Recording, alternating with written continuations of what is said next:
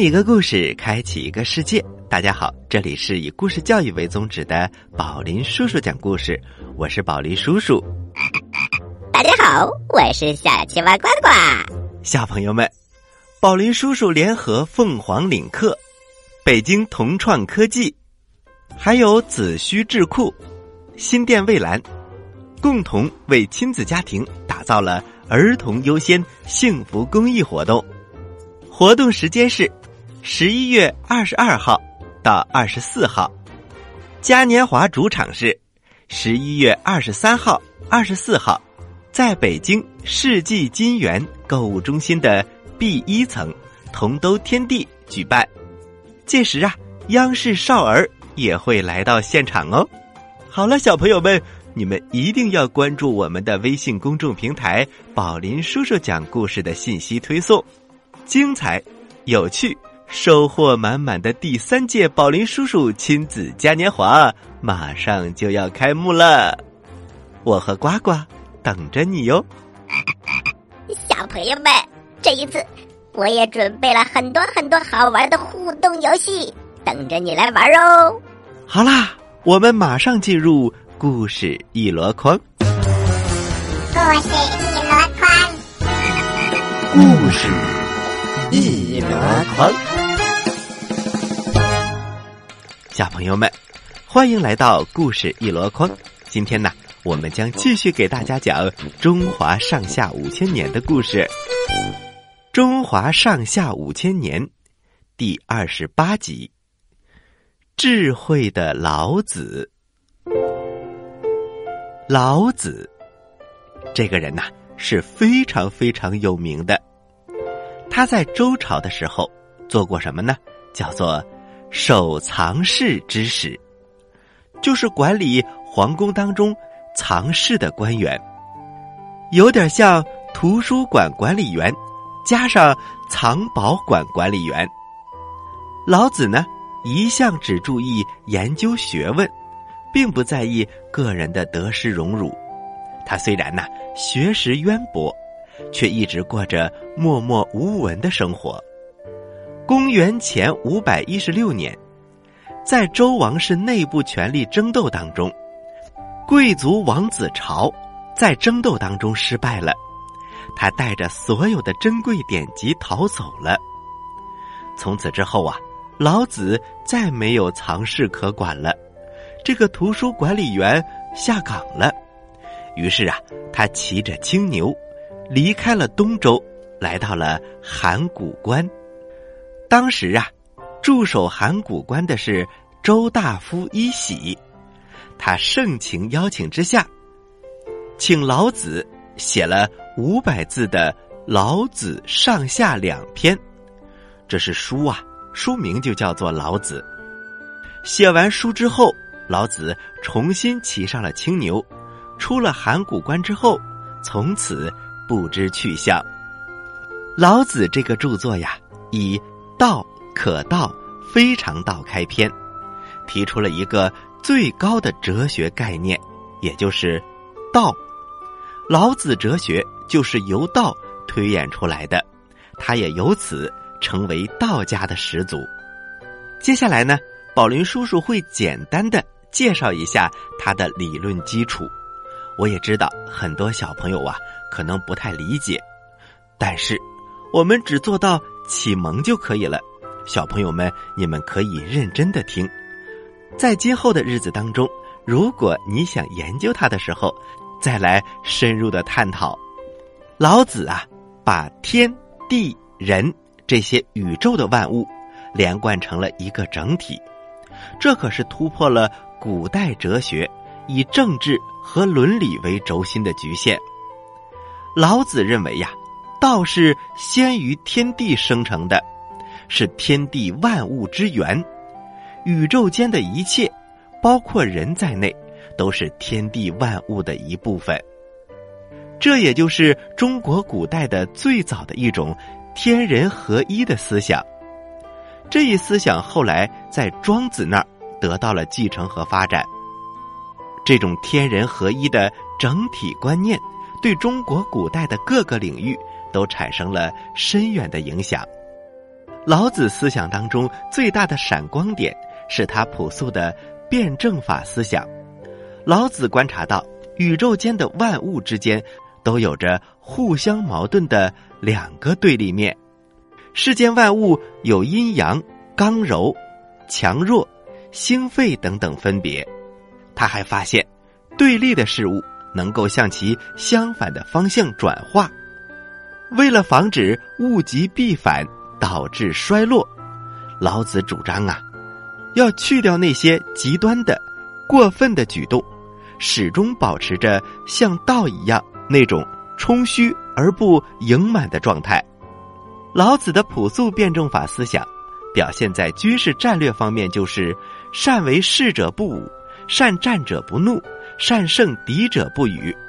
同时，他还提出了以柔弱胜刚强的指导思想，比如，天下没有比水更柔弱的东西，但是以水攻坚就没有攻不下来的。以此来说明柔弱也能够战胜刚强。老子的道的本性是自然的，他提出了天道自然的观念，他认为。天地的运行是自然而然，不借助外力的。人也应该和万物一样，是自然的。人生啊，必须消除主观和外在的干涉，使其自然发展。在自然人性论的基础上，老子提出了无为而治的政治论。千百年来，老子的思想深刻的影响着中国的哲学、伦理道德、政治、文化。甚至是中国人的思维，他的思想被战国时代的庄子等人所继承，形成了道家学派。老子这部著作也被奉为道教的三大经典之一，尊称为《道德经》。老子呢，同时还受到西方人的推崇。老子这个著作，它的英译版本多达四十多种。老子的影响啊，是极为深远的。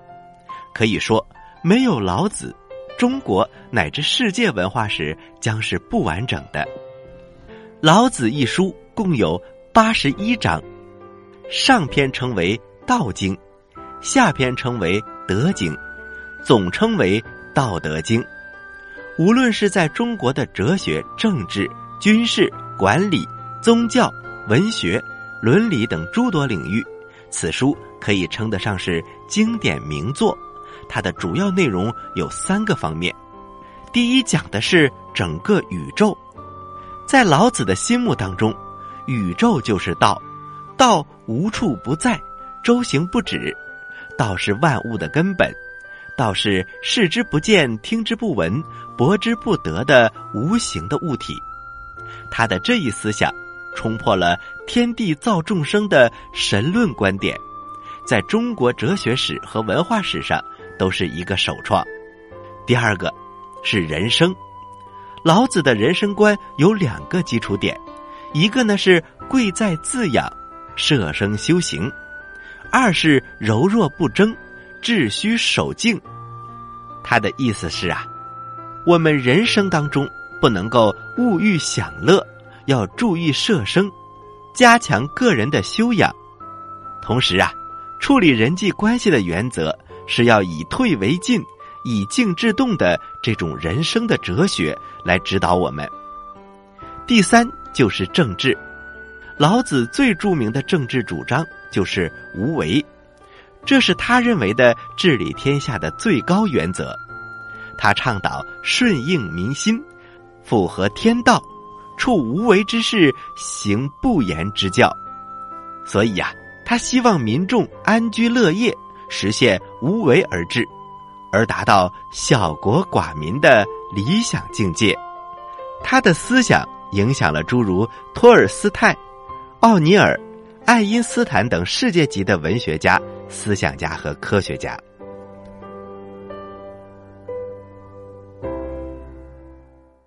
好了，小朋友们。中华上下五千年，我们本期节目就讲到这里了。当然，我们今天的节目还有时间。要听中华上下五千年，就在下期节目听。要听精彩的宝林叔叔讲故事，你还可以接着听。哎呀，宝林叔叔太绕了。呃，不就是休息一会儿，待会儿再见吗？呃，对，是这个意思。Hello，各位大朋友、小朋友们，你们好！宝林叔叔讲故事入驻天猫精灵喽！只要对天猫精灵说：“我要听宝林叔叔讲故事。”哈哈，精彩的故事内容随你选，还能够精准点播、智能推荐，快用天猫精灵试试吧！欢迎继续收听宝林叔叔讲故事。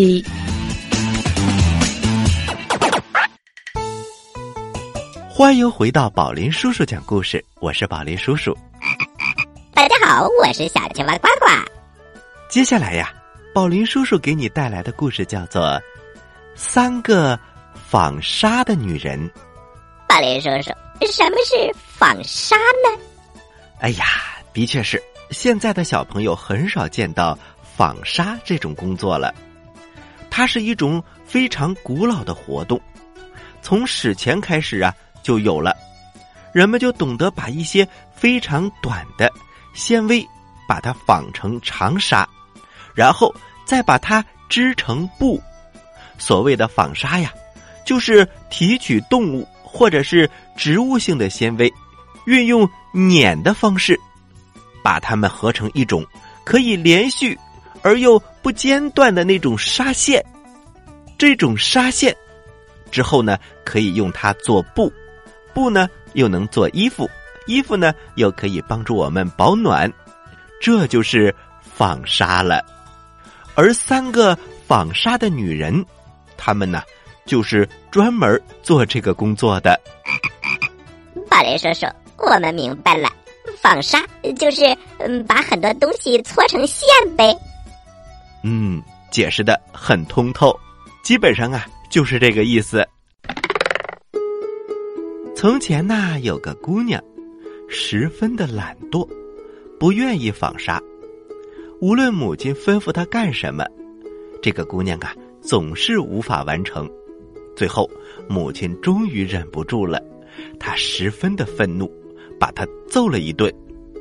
姑娘大声的哭泣，正巧王后的马车从这里经过，王后听到了哭声。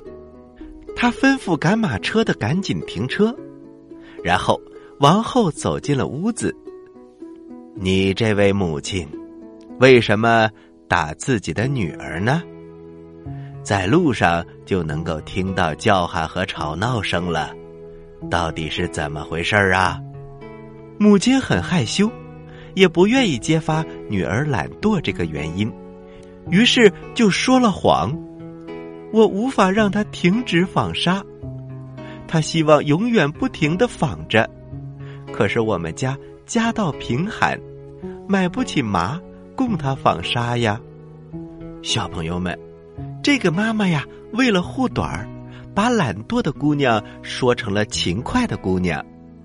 王后听了他的话，赶紧说：“原来是这样，我非常喜欢听纺纱的声音。”而且看着轮子的转动，我的心里会非常的满足。这样吧，把你的女儿交给我，我带回宫殿里去。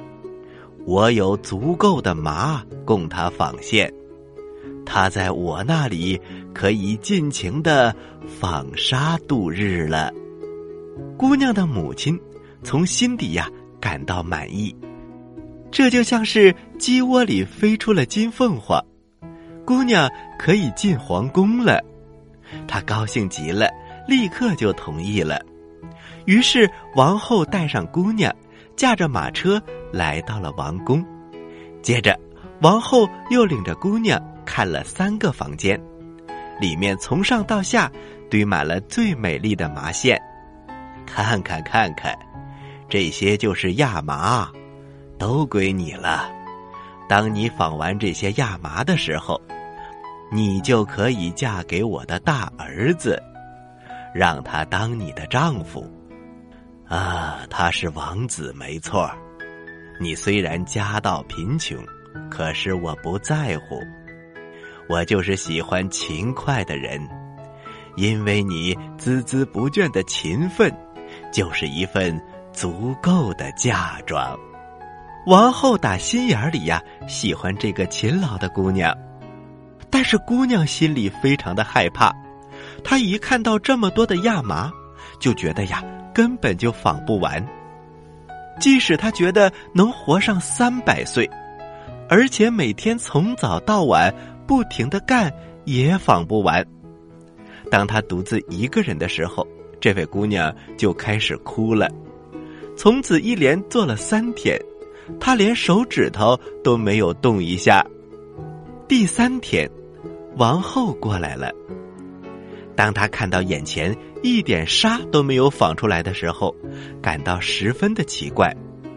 可是姑娘却抱歉的解释：“尊敬的王后陛下，我因为离开了自己的母亲，心中非常的悲伤，我又非常的难过，所以。”没有开始动工，于是王后就没有责怪他。可是临走的时候吩咐他：“姑娘，你明天必须开始劳动了，听见了吗？”等到姑娘独自一个人的时候，她这回手足无措了，她不知道该如何办才好，只得悲伤的来到窗口。她看到三个女人一路走过来。第一个女人长着一只大脚，走起路来噼里啪啦的；第二个女人的下嘴唇特别的巨大，能一直盖住下巴，垂挂着；第三个女人呐，长着一个十分宽大的拇指。三个女人走过窗前，停了下来，抬起头往上看。这位美丽的姑娘，你怎么了？是遇到了什么伤心的事情了呢？于是，姑娘就把她的困境告诉给了这三个女人。三个女人立刻答应施以援助。哦，姑娘是这样的呀！啊，我们觉得你真是太幸运了。你如果答应要求我们参加婚礼，不嫌弃我们，把我们称作你的堂姐妹，而且让我们坐上你的餐桌。那我们就给你纺完这些麻线，而且立刻就能完成。懒惰的姑娘马上说：“非常乐意，你们请进来吧，马上开始干吧。”姑娘招呼三个稀奇古怪的女人进了屋，然后在第一个房间内腾出了一块地方，吩咐他们坐下，开始纺纱。第一个女人她踩着轮子纺纱，第二个女人。用大嘴唇舔湿了线，第三个捻着线，不停的用大拇指敲着桌子。他只要敲动，就有许多的纱线落在地上。纺出来的纱线呢，非常的精细而又均匀。等王后要来的时候，懒惰的姑娘立刻把三个纺纱的女人藏起来，只把纺成的纱拿给王后看。王后看了之后，直竖大拇指，赞不绝口。第一个房间里的纱纺完了，他们又去第二个房间，最后去了第三个房间。不一会儿，就把里面的亚麻全部都纺完了。等打扫完毕，三个女人告别了姑娘，临走的时候还说呢：“你可别忘了答应我们的一切，这件事儿会给你带来幸福的。”嗯，记住了。姑娘领着王后看了几个房间，已经完全是空的了。然后又给王后看了看纺出来的线，王后立刻答应操办婚礼。而新郎子那位王子呢，更是心花怒放。他为自己娶到如此漂亮而又勤劳的妻子赞不绝口。姑娘想到了那三个女人。我有三个堂姐妹，她们曾经给我许多的帮助，我在自己大喜的日子也不能忘记她们，请允许我邀请他们参加我们的婚礼吧，而且也请允许他们跟我一起坐在桌子上用餐吧。王后和王子一起回答：“哦，我们怎么会拒绝呢？你的亲戚也是我们的亲戚呀。举办婚礼的时候，三个女人穿着漂亮的衣服走了进来。新娘子说：“欢迎你们，亲爱的堂姐。”新郎看到他们，觉得非常的奇怪。他走到第一个长着一只大脚的女人，“你哪来这么宽阔的一只大脚呢？”“哦，是踩轮子踩出来的。”新郎走到第二个女人那里，“你哪来这么一大片挂在下巴上的嘴唇呢？”“哦，这个嘛，是舔线的时候舔出来的。”最后，他又问第三个女人：“你是哪来这么一只扁平宽阔的大拇指的呢？”“哦，王子殿下，是捻线捻出来的。”王子听了之后大喜过望。天哪！如此说来，我美丽的妻子从今以后再也不用纺线了。你们三位可以帮忙了。是的，小朋友们，懒惰的姑娘从那一时刻起，果然不用再纺线了。小朋友们，这只是故事，懒惰是不能得到幸福的。小青蛙呱呱，其实啊，这句话应该说，要得到幸福的生活，我们就要勤劳、勇敢，懂得动脑。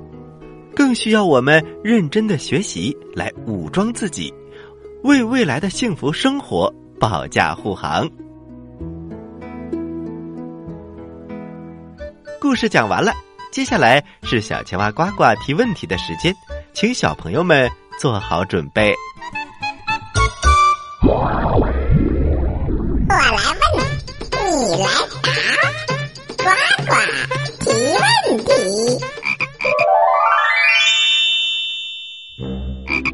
小朋友们，今天宝林叔叔讲了两个故事。那么我的问题来喽，在三个纺纱的女人这个故事当中，三个纺纱的女人向懒惰的姑娘提出来的要求是什么呢？你有几个答案可以选哦。一，送给他们很多的钱；二，参加姑娘的婚礼；三。不许再让他们纺纱。好了，知道答案的小朋友，请把你的答案回复到微信公众平台“宝林叔叔讲故事”的首页留言区，回复格式为日期加答案。比如，你回答的是六月一号的问题，请回复零六零一加答案。回答正确的小朋友。就有机会获得宝林叔叔和小青蛙呱呱为你精心挑选的礼物。我们每个月公布一次获奖名单，请小朋友们一定要关注我们的微信公众平台“宝林叔叔讲故事”，以免错过礼物。好了，今天的节目就到这里了。我是宝林叔叔，我是小青蛙呱呱，欢迎大家收听本台接下来的精彩栏目。咱们下期宝林叔叔讲故事，不见不散。小朋友们，再见。